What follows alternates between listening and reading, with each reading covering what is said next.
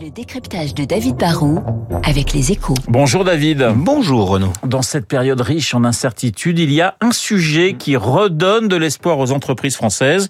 C'est le potentiel réveil économique de la Chine. Expliquez-moi. Ouais, bah, depuis trois ans, la Chine a fait souffrir hein, nos grandes entreprises, que, que, ce soit la Chine usine du monde ou la Chine gigantesque marché intérieur. De, depuis le début du Covid qui a commencé là-bas en 2020, bah, la deuxième économie de la planète a, a brutalement ralenti et est devenue erratique et imprévisible. Le, le taux de croissance s'est effondré, les frontières se sont plus ou moins fermées, on pouvait importer, on pouvait continuer d'exporter, mais par à coup.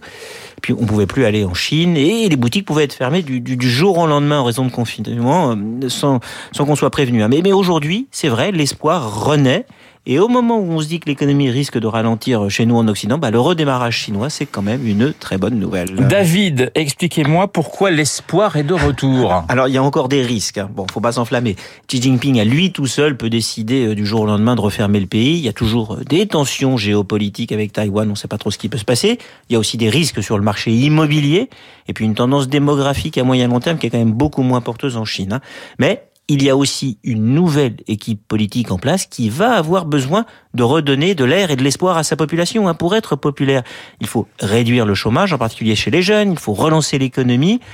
Et ça, bah ça, ça, veut dire qu'ils vont mettre l'accent sur la consommation domestique. Le pays a de vraies marges de manœuvre financières publiques comme privées. Hein. Les dépôts bancaires des ménages ont ainsi bondi en 2022 de 18 000 milliards de yuan. Alors pour vous, ça veut rien dire, mais ça veut dire 2500 milliards d'euros. C'est quoi? Bah, c'est le PIB français. Tout ne sera pas dépensé, car c'est aussi parce que l'argent a été moins placé en bourse ou dans l'immobilier. Mais tout est quand même réuni pour que l'économie rebondisse en Chine sur la deuxième moitié de l'année. David, question, quelles sont les entreprises françaises qui pourraient profiter de ce rebond?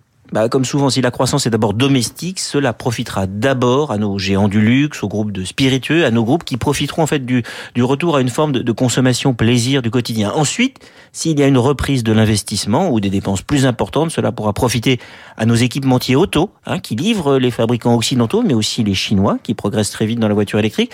Ça peut aussi profiter à Airbus, qui vend des avions. Et puis la, la troisième vague, ça pourra être celle des, des acteurs du monde touristique, qui profiteront d'un retour des touristes chinois sur la dans le reste du monde, une fois qu'ils auront renouvelé leur, leur, passeport et acheté des billets d'avion. À moyen terme, le seul effet négatif d'un retour de la croissance chinoise, bah, c'est qu'ils vont consommer plus d'énergie et cela pourrait faire remonter le prix du, du, gaz, du fameux GNL sur le marché mondial. Forcément, ça, ça pourrait nous faire un petit peu mal. Ça serait pas bon pour nous. Mais deux tiers des entreprises françaises basées en Chine, interrogées par la Chambre de commerce sur place, parient sur un retour de la croissance pour eux en 2023 et plus de la moitié mise quand même sur une hausse de leur activité comprise entre plus 10 et plus 20%.